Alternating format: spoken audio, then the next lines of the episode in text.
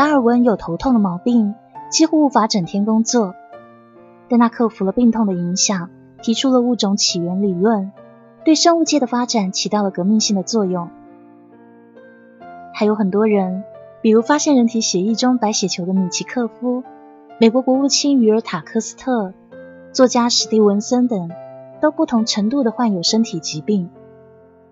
这些人没有找借口，反而更努力的工作。忍受着病痛的长期折磨，朝着目标坚定的走下去。原因很简单，因为他们相信自己一定撑得住。所以，请拥抱你的信念，绝不回头的走下去。上山微电台 NJ 黑雨，祝大家早安。